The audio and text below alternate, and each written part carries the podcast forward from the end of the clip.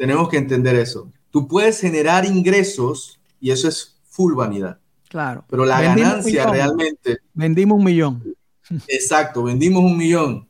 Pero de verdad la ganancia que hay detrás, cuánto te quedó en tu bolsillo, es lo que realmente es la sanidad de tu negocio. Y al final del día, el que realmente dicta si tienes un negocio saludable o no, es el flujo de efectivo. Cash, el cash que tienes en el banco.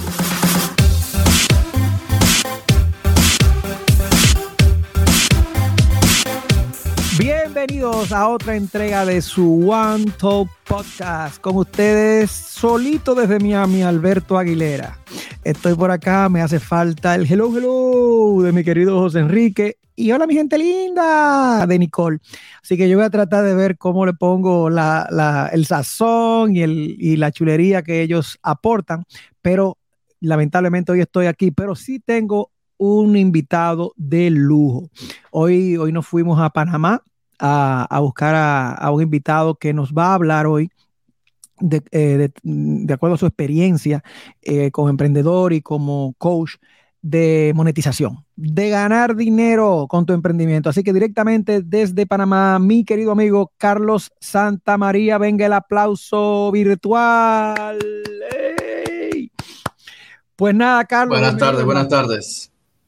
¿Cómo estás, Alberto? Un placer, un placer. Gracias eh, por la invitación. Eh, y aquí preparado para poder aportar algo de valor a, todos los oyentes de este podcast. Estamos súper contentos de, tener, de tenerte aquí y estoy recibiendo mensajes directamente desde las redes de que José Enrique se nos va a unir en cualquier momento. Así que vamos, ah, vamos, a, ir, vamos a ir comenzando. Y Carlos, cuéntanos un poco para las personas que no te, que no, que no te conocen. Nosotros tenemos eh, oyentes en la República Dominicana, eh, hispanohablantes en los Estados Unidos y muchos países latinoamericanos. Cuéntanos quién es Carlos Santamaría en términos de como emprendedor, a qué te dedicas y un poquito quizás de cómo llegaste ahí. Claro, claro, claro que sí. Bueno, eh, mi nombre es Carlos Santamaría, soy esposo, papá, hijo eh, y emprendedor empedernido. Creo que me llamo yo así. Eh, vengo emprendiendo casi desde los 15 años, más o menos. Primero con, junto con mi mamá, luego con mi novia, que es mi actual esposa hoy, que hoy igual tenemos nuestro eh, negocio, pero siempre he sido de los que eh, trabajé en la industria corporativa. En la industria corporativa. Eh, y una cosa llevó a la otra, manteniendo siempre ese paralelo, ¿no? el desarrollo profesional en el mundo corporativo eh, eh, y teniendo emprendimientos de diferentes eh, envergaduras. siempre he sido bastante arriesgado en, tratar de, innovar en cosas nuevas, cosas que quizás conozco un poco, pero no a profundidad, pero aún así entonces veo el proceso y, podemos entonces desarrollar algo. Lanzado, ¿Cómo llegamos al tema? Eres lanzado, lanzado, eres lanzado. Así es, algo, algo, algo, lanzado. Y creo que me conseguí un partner igualito que yo, porque mi esposa es igualita. Entonces, a veces, a veces nos llevamos estrellones, a veces nos vamos y, y nos eh, eh, bebemos de las mieles de, del éxito, pero al final del día, eh, creo que tanto yo tengo la filosofía de que cuando ya Diosito me manda a buscar la palabra de eso de que qué tal si no creo que esté dentro de las cosas que, que vaya yo a decir, porque todo lo que pasa por mi mente y trato de, visualizar de que se puede ejecutar, lo ejecuto. Eh, aprendo si, o tenemos éxito, pero al final del día eh, toda esa experiencia es la que cuenta, ¿no? Qué maravilla, qué maravilla. Tú sabes que habíamos dicho al principio que íbamos a estar tú y yo solitos, pero hemos encontrado por aquí a nuestro amigo Enrique Canela. Bienvenido, Enrique. Yo me uní, yo me uní. Yo no me podía quedar fuera de esta conversación, jamás. Bienvenido. Mi hermano, Carlos, un abrazo, bendiciones. ¿Cómo estamos, Enrique? Igual para ti, muchas gracias. Súper contento de tenerte acá. Sí, sí, sí, excelente, excelente. Mira, y vi, eh, yo cuando me uní a la conversación, ¿verdad? Estaban contando un poquito de, de tu trasfondo. ¿Y cuál sería, eh, no sé si lo mencionaste, de los primeros emprendimientos que, que, hiciste? O sea, ¿cómo, ¿cómo hiciste el switch de la vida profesional, digamos que tradicional, al emprender? Mira, como le, como le comenté a Alberto, uno de mis primeros emprendimientos eh, fue junto con mi mamá. Eh, porque sin, sin, saberlo estaba yo muy metido en el tema de, de impresión, y ella trabajaba en una empresa de esta. Em, y yo digo, pero ¿por qué no compramos esto y lo otro y probamos y tal cosa? Y mi mamá es igualita. Eh, oye, claro, y vamos a probar y quedamos con equipos metidos en la casa. Eh, yo aprendí a bordar eh, con equipos semi-industriales. Yo sé bordar equipos semi-industriales. y empezamos a hacer muchas cosas de, del mundo textil, del tema de decoración y demás, ¿no? Entonces, pero siempre quedó en un área bastante eh, pequeña. Eh, pero de eso surgió otros emprendimientos que tuve yo con mi esposa después, ya una envergadura mucho mayor. Pero ahí fueron como que esos pininos de, probar y, empezar a, a, vender, a, cobrar, a frustrarse, a estar hasta altas horas de la noche para poder entregar un trabajo. Eh, todo lo que realmente pasa uno en el emprendimiento desde un proceso inicial hasta cuando ya se está madurando y, cuando toca decir, eh, lo dejamos hasta aquí porque ya no está dando fruto, ¿no? Porque también es importante saber el momento preciso de vender o alejarse del emprendimiento si así fuera el caso. O sea que tú estás hablando de la parte que la gente no hace reel, ni pone, ni hace videitos, ni pone en la red. No, no, no, eso fue hace. yo, yo tenía 14, 15 años y eso todo era pulmón. O sea, nada de Reels, nada de eso estaba en ese momento. Pero que te quiero decir que. Cuando deciste que todavía está BlackBerry. BlackBerry. Pero yo me, yo me refería a que eh, todo eso que tú pasaste al principio son de las cosas que pasan al emprendedor, pero que muy poca gente pone en las redes sociales. Cuando esa es la, la parte no, no chula, no chula. Y, y una pregunta, entonces, cuéntanos cómo llegas al proceso de emprendimiento actual y en qué consiste el, lo que tú haces. Bueno, eh, actualmente, eh, junto con mi esposa, damos mucho tema de asesorías, eh, capacitaciones, y hay dos vertientes. Una es para los emprendedores y otra es para el mundo corporativo. en el mundo corporativo damos capacitaciones de ventas, de liderazgo, de estrategia. y el punto de vista de emprendedores, hablamos mucho del tema de finanzas personales y monetización de sus negocios. Eh, pero al final del día todo surge y el, punto de inflexión del por qué saltamos a este tema de poder apoyar y educar y aportar valor fue estando dentro del mundo corporativo, en donde eh, fue muy bien. Eh, y me dijeron, Carlos, por los resultados que has tenido, vamos a hacer, darte un ascenso, pero vas a manejar un equipo. vas a manejar un equipo de nueve vendedores. Y, yo, conchale, yo siempre he trabajado realmente solo. Tenía un equipo de dos personas que no estaban directamente bajo mi cargo, pero eh, eh, por, por le, gustaba lo que estaba haciendo y me empezaron a apoyar, pero no eran parte de un equipo per se. En esta ocasión sí me estaban dando la responsabilidad tanto de, de los números de la empresa más un equipo de ocho vendedores. Y ahí es donde yo dije, bueno, eh, yo tengo que ver cómo me capacito porque yo de liderazgo no sé. Entonces, ahí fue donde llegué a, John Maxwell, eh, nos, certificamos eh, con John Maxwell para poder entender cómo poder liderar. Eh, y esto llevó una cosa con la otra, empezamos a conectar con más personas, vimos lo lindo que es el, poder aportar valor a otras personas, verlos crecer, de que las personas te digan gracias por algo que me dijiste, algo que hiciste y que cambió lo que estoy haciendo.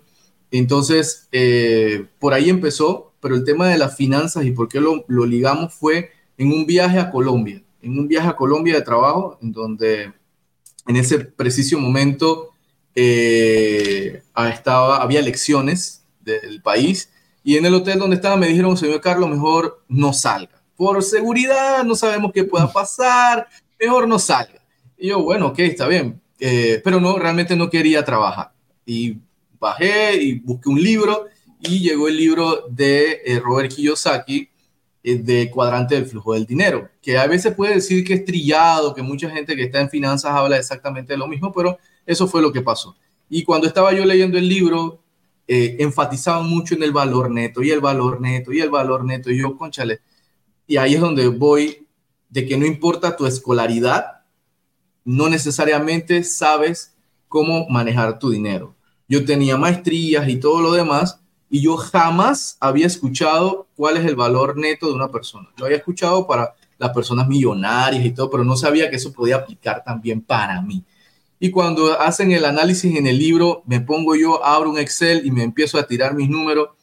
Y los, cuando me da la cifra, yo lo primero que hago es escribo a mi esposa de que, Mirelis, estamos mal, estamos mal. Y ella, ¿pero estamos mal de qué? Y le mando yo el Excel y cuando ya estaba la franja roja de que mi valor neto era negativo.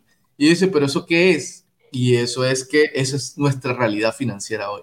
Y dice, pero nosotros no estamos mal no, no, no, es que sí estamos mal. ¿Por qué? Porque todo lo debemos. Debemos préstamo, debemos carro, debemos casa. ¿Y qué tengo? ¿Qué activo tengo? Ninguno. Entonces, es ahí donde eh, los dos éramos muy, muy exitosos en la parte corporativa, pero financieramente no teníamos activos. Eh, por falta de conocimiento financiero, porque no es que fuéramos que malgastáramos el dinero ni nada por el estilo, sino es que no invertíamos el mismo. Entonces, eh, es ahí donde empecé yo a consumir mucho contenido de finanzas personales, libros eh, y demás. Y, ahí fue donde me dijo, pero si hay profesionales igual que yo que pudieran estar pasando lo mismo o peor que yo, entonces compartamos el proceso. Eh, pero al final del día siempre las cosas evolucionan y mucha gente nos ha empezado a, conocer más por el tema de cómo hago para mejorar el negocio eh, tengo un emprendimiento, pero no sé cómo realmente monetizarlo. Eh, tengo un negocio, pero es que todos los procesos digitales no los entiendo. Entonces, al final, nos hemos ido poco a poco también mezclándolo con lo que es finanzas personales y lo que hacen eh, un emprendedor en su negocio al día de hoy para poder monetizarlo. Y eso es lo que realmente estamos haciendo en este momento, mezclando esas dos vertientes. Excelente. Y Carlos, por ejemplo, en esa misma línea de, de las finanzas, en cuanto a mentalidad, ¿cuál sería eh, la mentalidad que ustedes también como, eh, como asesores ven que deben transformar la mayoría de los emprendedores cuando vienen a ustedes? ¿Cuál es ese cambio mental con respecto a las finanzas que deben hacer para que el negocio sea realmente exitoso? Te va a sorprender, pero es una sola palabra, culpa. Y tú quedas como que, mm, ¿por qué? Eh, porque muchas veces eh, inconscientemente eh, sentimos culpa por no obtener los resultados que hubiéramos querido, culpa por no eh, lograr eso que nuestros padres esperaban, culpa por el hecho de que tú pensaste que a ser X o Y edad estaba, hubieras estado en una posición X y no la tienes. Entonces, al final del día, tu mentalidad se ve afectada por esa carga de culpa. Eh, y eh, eso es una de las principales cosas que cuando llega una persona y hace un pequeño diagnóstico, piensan que el diagnóstico financiero va a ser muchas preguntas de cómo está tu tarjeta de crédito, cuánto tienes en el banco y al final del día no. Las preguntas de un diagnóstico financiero van mucho más desde el punto de vista de tu mentalidad y cómo te sientes con respecto eh, al dinero en ese momento. Eh, eh, y, la mayoría de los casos, eh, y esto se da mucho en, las damas, es culpa con temas del padre o temas de sus relaciones con su pareja. Entonces, que los, algunas veces los lleva a procesos de, de gastar de más, de no controlar sus compras impulsivas. En los caballeros es el querer demostrar es querer demostrar que pueden o ser un muy buen proveedor, por ejemplo, pero al final del día, al no llevar sus finanzas ordenadas, lo que hacen es, es, afectar toda su realidad, su realidad actual y su realidad futura. Entonces, el cambio de mentalidad principal es uno, como yo le digo, es suelta el backpack, o sea, suelta la carga que tiene detrás, porque si tú quieres lograr escalar una cima, la mayoría de los que suben el Everest van con lo justo y necesario. Y cuando están llegando casi que a la cima, dejan todo en el último, en el último eh, eh, puesto de control y llegan a la cima solamente con lo necesario que puedan cargar en las manos. Entonces, eh, es importante en ese proceso mucho saneamiento personal y emocional. Emocional, me encanta. Tú sabes que escuchándote me transporto a la, cuando yo comencé a, emprender. Precisamente todas esas cosas, eh, ¿cómo me afectó? a mí el no haber podido tener los resultados, el haber en que en lugar de que ese emprendimiento fuera me trajera prosperidad, lo que me trajo fue problema. Y cómo eso me afectó en el, eh, hacia, hacia el futuro, cómo tuve que pasar por ese saneamiento emocional del que tú hablabas. Déjame hacerte una pregunta quizá un poco más eh, técnica. Cuando tú ves, eh, yo sé que tú asesoras personas que tienen emprendimientos, los ayudas a convertirse en emprendimiento rentable, cosas como esa. ¿Dónde tú tienes alguna fórmula, algo, un paso a paso, algo que le puedas enseñar a las personas que nos están eh, escuchando y que quieren emprender? ¿Qué cosas tienen que tener en cuenta para asegurarse, como una vez tú y yo tuvimos una, un, live en el que hablábamos, de que te asegures de que no tienes un hobby caro y que tienes realmente un emprendimiento? Tal cual. Sí, y, eh, y, esto es uno de los puntos que, que me pasó a mí. Eh, uno de los emprendimientos era por, hay veces que por, por ego o por solamente por el, que, que donde yo voy, la pasión no es suficiente. Para un emprendimiento o un negocio, la pasión no es suficiente. Y hay veces que nos dejamos llevar por la pasión y no nos ponemos a ver de que el negocio está siendo un hobby caro. Entonces, ¿qué cosas le pudiera ese emprendedor para poder realmente eh, tener en éxito en la monetización? Uno, que entiendas de que tu negocio te habla en números. Por más que usted sea artesano, por más que usted tenga mucho conocimiento, sea muy inteligente en lo que usted esté ofreciéndole al mercado, tu negocio te habla en números y los, y los números hablan en frío. Si está vendiendo, puede que estés vendiendo mucho, pero si no estás vendiendo al precio correcto, no vale la, de nada vale todo tu esfuerzo. Eh, puede que no estés vendiendo mucho, pero estás vendiendo el, precio correcto y ayudas a crecer a tu mismo cliente, puede que tengas muy buena rentabilidad. Entonces, lo importante, lo uno es que entiendas que tu negocio te habla en números. O sea, rompe la barrera de que los números no te da miedo, eh, no te gusta ver números. No, al final, si tú eres un, emprendedor, tienes que entender que te, te vas a convertir en un empresario. El emprender es iniciar, no es mantenerse en el inicio siempre tienes que evolucionar. Por consiguiente, de emprendedor se convierte en empresario. Y al ser empresario, todos los empresarios entienden el idioma de su negocio. Y el idioma de los negocios es en número. Así de sencillo. Entonces, eh, anteriormente, por ejemplo, en la antigua Grecia, el lenguaje élite de, en Grecia era el latín. Y las personas de un cierto nivel hablaban en latín y la plebe, entre comillas, no, no llegaba a tener ese conocimiento de poder hablar latín. Hoy en día, el idioma de la élite es hablar en finanzas. Saber hablar el idioma financiero es el idioma de las élites. ¿Por qué? Porque es que entiendes que eh, eh, eh, necesitas, necesitas generar, necesitas administrar, necesitas multiplicar. Entonces, uno es que entiendas que tu negocio te habla en números. Dos, que tienes que tener una propuesta irresistible para el mercado. Por más que usted quiera decir mi, mi producto es muy bueno, pues allá afuera hay miles igualitos. Entonces usted tiene que ser diferente y tienes que hacer una propuesta irresistible alrededor de tu producto. no es solamente el producto per se, cómo vas a agregarle valor al mercado y elevar la percepción de eso que estás ofreciendo, ¿no? Eso me encanta. Déjame, déjame, te voy a interrumpir ahí porque en nuestro, en nuestro giro, y ustedes son, nosotros, nosotros somos clientes de ustedes, eh, ustedes nos han ayudado con el proceso de, crear el, proceso de venta y todo eso, pero en nuestro giro muchas veces la gente se enfoca en el producto, en la calidad del producto, que tenemos un producto de altísima calidad, pero toca decir algo súper interesante, con la importancia de que por más calidad y bueno que sea el producto, tiene que estar envuelto dentro de una propuesta que sea prácticamente imposible decir que no. Y yo creo que eso es algo que quise hacer ese, este paréntesis para que realmente todas las personas pongan, a, eh, pongan atención a eso, porque tienen un buen restaurante, con muy buena comida, pero la oferta en general es otro restaurante más. No hay una oferta realmente de por qué yo voy a comerme eso ahí y no me voy a comer eso otro sitio. Me encantó eso, Carlos. Continúa eh, con las otras. Y, mira que hay uno de los marketers, para mí uno de los más duros en este momento de Estados Unidos, Alex Hormozzi, habla de que tú tienes que crear una propuesta irresistible a tal punto que la persona se sienta tonta, para decirlo en buena manera, porque se sienta estúpida diciendo que no. O sea, que se sienta mal él diciendo no.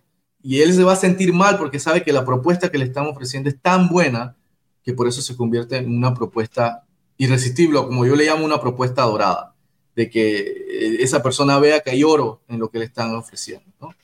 Y dos, tienes la propuesta irresistible. Dos, necesitas realmente conocer cómo elevar la percepción de tu cliente o del consumidor al general. ¿Cómo elevas la percepción?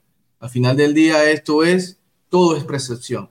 Lo que tú ves en redes sociales es tu percepción de que esa persona que tú estás viendo puede que tenga éxito. Esa es tu percepción, pero otra persona ve exactamente el mismo contenido y va a decir, para mí no tiene valor. Entonces tienes que encontrar cuál es esa propuesta, o sea, ya tienes la oferta irresistible.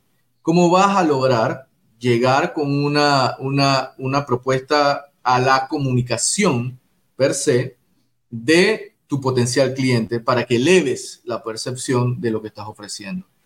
Y tres, lo que se conoce como eventos de conversión.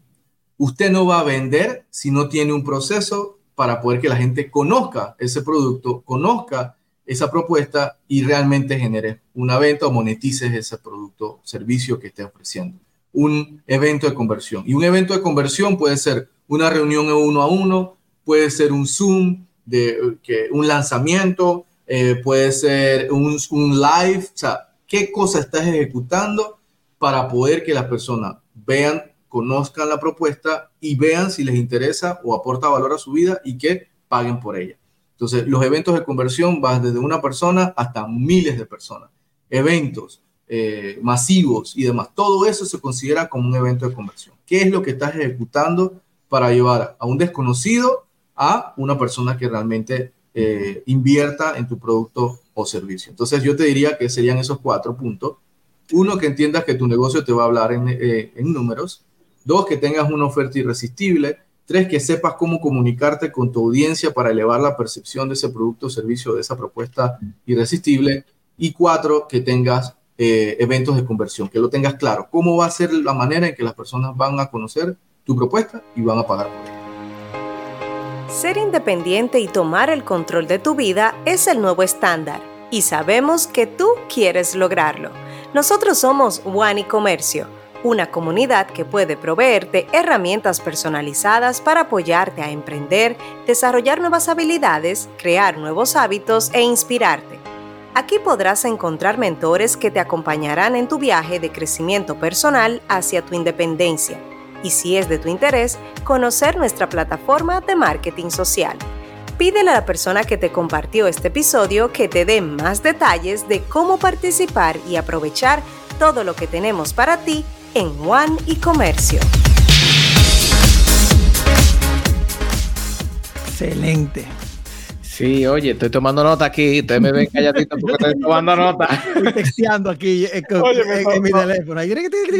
Estoy aquí tomando nota para salir de aquí y empezar a aplicar, a hacerme preguntas. Y en ese mismo sentido, Carlos, cuando una persona obviamente ya empieza, digamos que a implementar esto que tú estás diciendo, eh, ¿qué puede diferenciar que una persona técnicamente esté haciendo lo que, lo que se supone que debe hacer y no está teniendo resultado a otra que sí esté teniendo resultado? ¿Qué, ¿Qué, pudiera ser ese factor? El merecimiento, eh, la energía o la actitud con la que se aplica, eh, porque esto es un proceso, estas son técnicas, pero ¿qué tanto influye lo intangible en esta ejecución de, de estos pasos que tú estás dando? al final del día tú eres reflejo o tus resultados son reflejo de ti. Eh, y tal cual como tú mencionas, y creo que eso es algo que, que todos en algún punto luchamos, que es con lo que tú mencionaste, con el merecimiento, eh, de que realmente consideres que eso que estás haciendo lo mereces eh, y que puedes lograr eso que tú te estás eh, proponiendo, porque más que, más que el resultado per se, y eso me ha costado mucho entenderlo, más que el resultado per se, eh, lo trillado es que te dicen que es el proceso, pero más que el resultado es realmente la satisfacción que tú te llevas de que hiciste lo mejor. Eh, si no se dio el resultado per se, bueno, vas a aprender el por qué para poder mejorarlo. Eh, pero yo creo que la satisfacción personal es importante. Pero una persona que diferencia de alguien que sí tiene y que no tiene el resultado, uno es merecimiento, dos, eh, educación. Tengo que decirlo, educación. Necesito, tenemos que ser eh, lo, lo suficientemente humildes para saber y decir que no sabes nada. ¿Por qué? Hay mucho conocimiento allá afuera que quizás tú puedas estar teniendo un conocimiento hoy, pero hay otra persona que sabe mucho más que tú y puedes absorber esa información si eres lo suficientemente humilde. Eh, y creo que hay, afuera hay mucha, mucho ego en, en decir, ya yo lo sé todo eh, y no necesito aprender más. Y eso limita tu potencial al final del día, no querer ser un aprendiz eterno. Eh, Tú sabes y que... Por último, ah, disculpa, Alberto. No, dale, dale. Ah, y por último, eh, eh, te diría que el miedo, eh, que entiendas cómo manejar el miedo. O sea, es ilógico decir, no vas a tener miedo. En cada cosa que tú hagas que nunca has hecho, vas a tener miedo porque es algo que tu cerebro lo va a hacer de manera automática. Pero tienes que entender cómo administrar ese miedo las personas que en su mayoría tienen éxito eh, saben cómo administrar el miedo más bien eh, poniéndolo en un miedo potenciador o en un medio paralizante. Sí, ¿qué, ¿qué, tanto, qué, qué, qué, te da más miedo? ¿El, ¿El, no lograr eso que tú te propusiste o el miedo a hablar en público o el miedo a darle seguimiento a esa venta o el miedo a hablar de tu producto? Porque hay personas que tienen excelentes, productos excelentísimos, pero se congelan al, cuando están frente a una persona. O sea, ¿por qué? Porque les da temor, les da pavor. Entonces, ¿qué, qué, qué te da más miedo? Entonces, eh, creería yo que son esos puntos interesantes. Merecimiento, ego, controlar el ego y el tema del miedo, saber cómo administrarlo. Me encanta, me encanta. Y tú dijiste algo que ahí, ahí fue cuando te iba a interrumpir anteriormente. Hablaste de la educación pero, y también nos contaste cómo cuando te tocó tener que dirigir a un equipo, al darte cuenta que tú no tenías o sentías que no tenías la experiencia de liderazgo, en lugar de sentir miedo, y quiero usarlo como un ejemplo de esa administración del miedo. En lugar de sentir miedo, que seguro que lo sentiste, wow, y voy a poder hacer esto, lo que hiciste fue buscar educación y asociación. Claro. Nosotros en la comunidad de Juan hablamos mucho del principio de la asociación, que en buen uh -huh. dominicano o en buen español es dime con quién andas. Uh -huh. Entonces, cuando, cuando, tú te expusiste a otras personas que estaban también en ese medio de en ese ambiente de buscar información, de educarse, de crecer como, como, como profesionales, como personas. Inmediatamente, ¿qué papel jugó toda esa ese nuevo grupo de gente que conociste cuando estuviste en este caso? En el caso tuyo fue en la, en la certificación con Maxwell, en el caso de los miembros de nuestras comunidades cuando se, se exponen a nuestras convenciones, a nuestros eventos y, y a, a, las cosas que hacemos, los eventos que hacemos. ¿Qué tipo de, de cambio hubo en Carlos cuando empezó a conocer a este tipo de personas que estaban en lo mismo que él, buscando crecimiento, buscando eh, eh, educación. Cuéntanos un poco de eso para que las personas que nos escuchen entiendan lo importante de invertir dinero y tiempo en educarse y circular en ambientes donde la gente se esté educando. Eh, no, totalmente. O sea, tal cual como tú mencionas, el tema de la asociación es, es importantísimo. Todo lo que, lo que tú puedas lograr con la proximidad con otras personas que, que están quizás en, niveles más altos que tú, la, la, la clásica frase de que si tú eres el, el, más chiquito en la mesa, estás en el lugar correcto. Bueno, así mismo yo me sentía cuando llegué al evento eh, presencial de Maxwell, porque muchas otras personas tenían ya años en el proceso, otras quizás estaban empezando, pero tenían pasos adelante, y yo me sentía que, bueno, no, el primer paso era el que estaba dando. Eh, y eso me ayudó a conectar con otras personas, que mantuvimos ese contacto y yo pude mantenerme en ese proceso de crecimiento por el hecho de contactar a otras personas. Y eso me llevó a mentores, que en ese proceso, antes yo no conocía la palabra mentores, ni cuando tenía eh, los emprendimientos y negocios, cuando empecé a involucrarme con este, todo este tema de crecimiento personal, liderazgo y demás, entiendo el concepto de mentor. Eh, entonces ahí vi, conchales, eh, hice un poquito de retrospectiva eh, y tuve un par de mentores, mentores que quizás el conocimiento que me dieron no el positivo, sino era que si yo pudiera sacar lo positivo de lo que ellos me enseñaron, ahí es donde lo estaba aplicando, y otros que me fueron con enseñanzas muy positivas, pero yo que no entendía que eran mentores.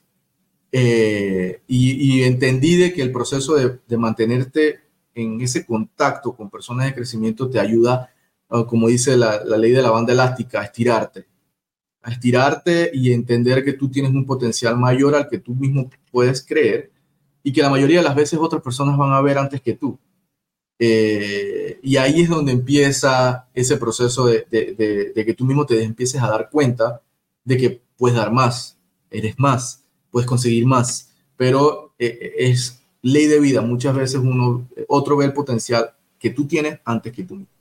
Eh, y ahí es donde puedes muchas veces, en mi caso, uno encontrar el propósito como tal, porque hay veces que tú estás haciendo y ejecutas de manera automática, haces lo que te dicen tus padres, estudia, gradúate, ve un trabajo, y, yo había seguido al pie de la letra y había tenido los resultados que en teoría a pie de la letra te dicen.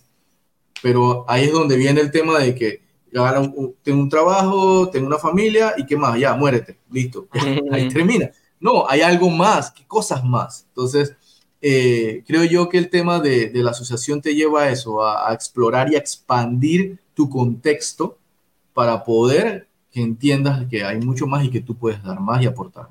Sí, y tú sabes, Carlos, em, siempre cuando preguntamos si tú pudieras volver atrás y hacer algo diferente, a veces uno siempre dice, no, no hubiese hecho nada diferente porque al final los errores fueron los que me ayudaron a, aprender la lección. y claro que sí. Pero ya con, con, quizás con la experiencia que tienes ahora, si se te presentan situaciones pasadas ¿cuáles fueran esas situaciones pasadas en donde actuaría diferente y qué harías diferente? Que tú digas, ok, eh, rueda tu película mental de tu, de tu camino ahora nuevamente y tráenos uno o dos momentos en donde tú digas, ok, en ese momento sucedió esto y con el conocimiento que tengo ahora hubiese hecho esto. Y así, para que el que esté conectado pueda, pueda aprender de, esos momentos de reflexión, de experiencia, que la vida te da la prueba y después te avisa. Mira, uno, de los momentos, eh, dos, y específicamente en emprendimiento. Uno, el primero, uno de los emprendimientos arriesgados que hice con mi esposa, eh, fue empezar a hacer importaciones de China a Panamá de unos materiales especiales de impresión. Uno, mi esposa no sabía vender como ahora habla de ventas y yo y ninguno de los dos sabíamos nada acerca de importaciones internacionales. Eh, sabíamos que había un potencial, buscamos y empezaron a salir las cosas. Importamos, empezamos a tocar puertas, ella era la vendedora en su momento y empezamos a, nos empezó ahí súper bien. Eh, pero ahí fue uno de los puntos de inflexión en donde yo digo que por, falta de experiencia y por no tener mentores y guía. Em, el tercer embarque que nosotros pedimos a China, cuando llega, nos había ido tan bien que no quedamos solamente vendiendo en Panamá, empezamos a hacer triangulaciones al Caribe, Curazao, Aruba, Bonaire. Eh, y llegaba la mercancía y se iba de una vez para esos países, no, ni, ni se desembarcaba aquí. Y se empezaron a a dar, eh, los productos empezaron a, usarse por medio de los clientes y empezaron las llamadas.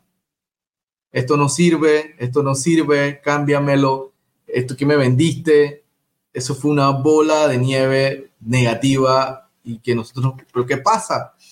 Cuando yo hago la prueba, el producto que nos habían vendido, en ese momento nuestra propuesta de valor era un producto resistente al agua. Y cuando lo probamos, no era resistente al agua. Nos mandaron el equivocado. Nos mandaron todo un embarque equivocado. En donde por nosotros haber, nos haber ido tan bien, decimos, Alin, todo lo que habíamos generado lo metimos al embarque porque íbamos, o sea, nos estaban haciendo muchos pedidos. Y ahí fue el tema de cuando llamo yo a China, me dice la persona, ah, sí, claro, yo te lo repongo cuando pongas el siguiente pedido. Y yo, ¿qué pedido te voy a hacer si me, lo que me mandaste era todo lo que tenía en dinero y me lo mandaste mal? Tienes que mandármelo corregido. No, en el siguiente embarque. Y ahí fue uno de mis aprendizajes principales. Uno, cuando uno está haciendo negocios internacionales, tienes que conocerlo a profundidad o al menos tener a alguien en ese país que te sirva de vigilante del proceso de calidad. Que hoy en día, luego, o sea, en ese tiempo, se daba mucho ese problema con China, de que no había un control de calidad. Hoy en día ha saltado a una figura dentro del proceso logístico, que es una persona que controla la calidad, que vive allá y te controla desde el proceso de manufactura hasta cuando llega a tu país. Entonces, en ese momento no lo sabía, pero eso fue lo que nos quebró en ese negocio. Eh, una falta eh, de conocimiento y, como en inglés le dicen que es naif, o sea, un poco de ingenuidad eh, en, la, en confiar 100% sin un control de procesos en lo que estás haciendo. ¿Por qué? Porque al final del día, um, no es que uno tiene que desconfiar, mas sin embargo necesitas controlar. Cuando las cosas no dependen 100% de ti, que al final del día, siendo em, un empresario, debes delegar, pero necesitas tener un proceso para poder que las cosas salgan de la mejor forma.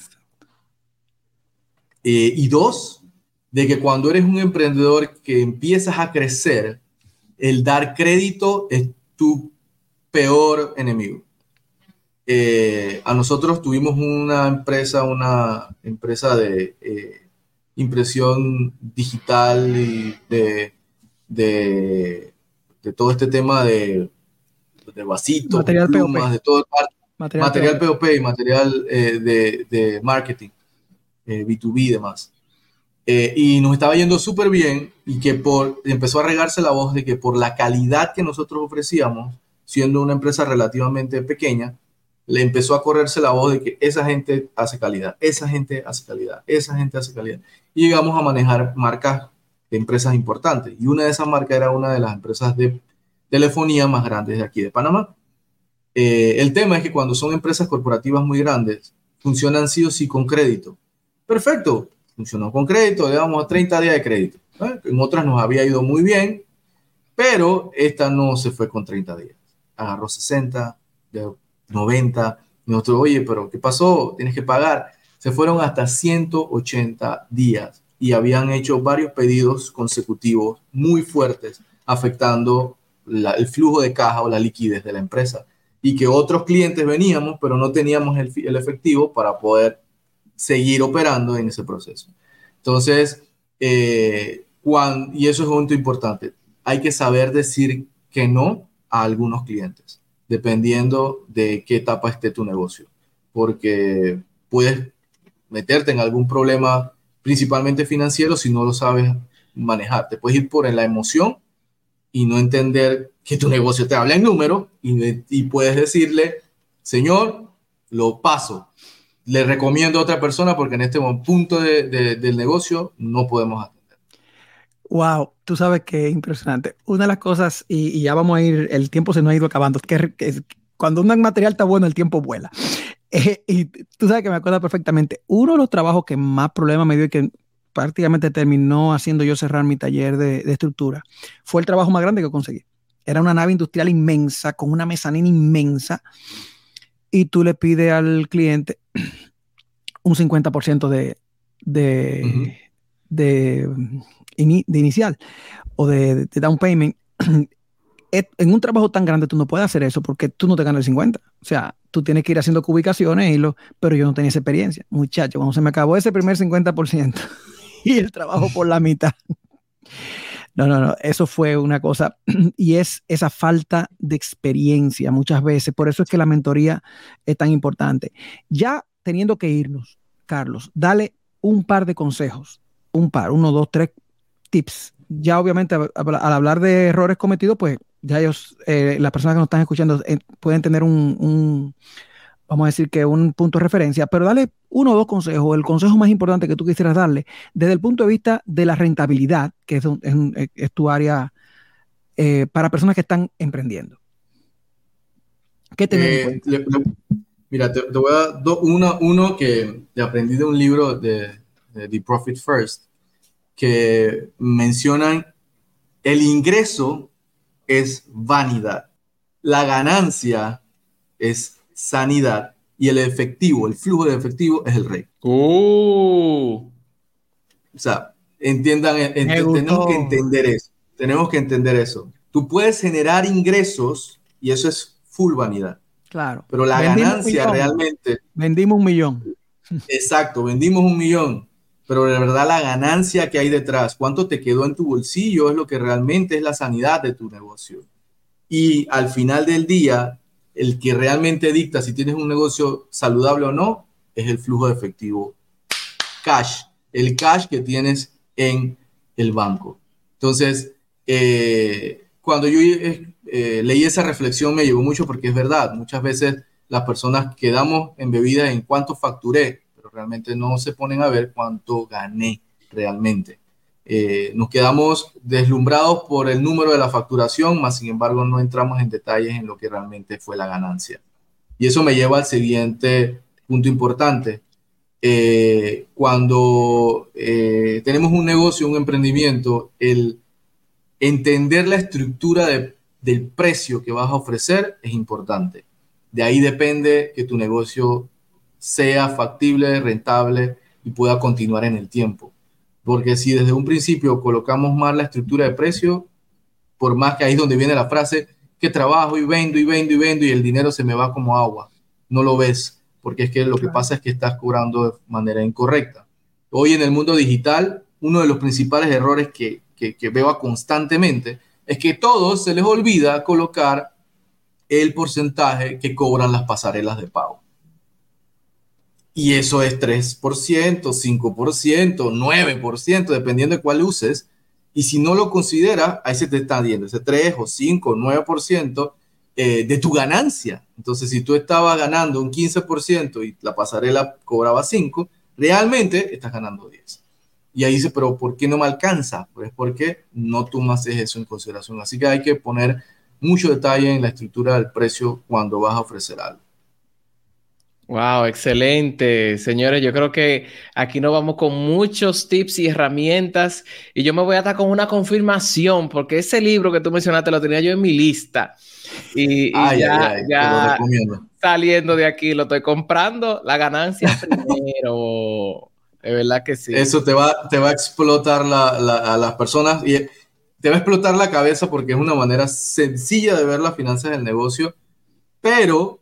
Eh, si diste en la escuela o escuchaste o tienes un papá, un familiar que sea contador, lo primero que van a decir, eso no se puede.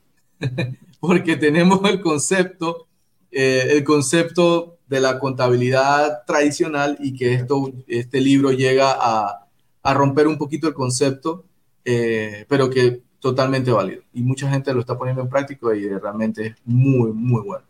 Excelente. Bueno, señores, ahí ya tienen tips financieros para su emprendimiento, para su empresa desde Panamá. Carlos Santamaría, gracias por sacar eh, de tu agenda y compartir con nosotros. De verdad que fue una conversación muy amena. El tiempo se fue volando. Sí, Así Muchas gracias, Rapidísimo.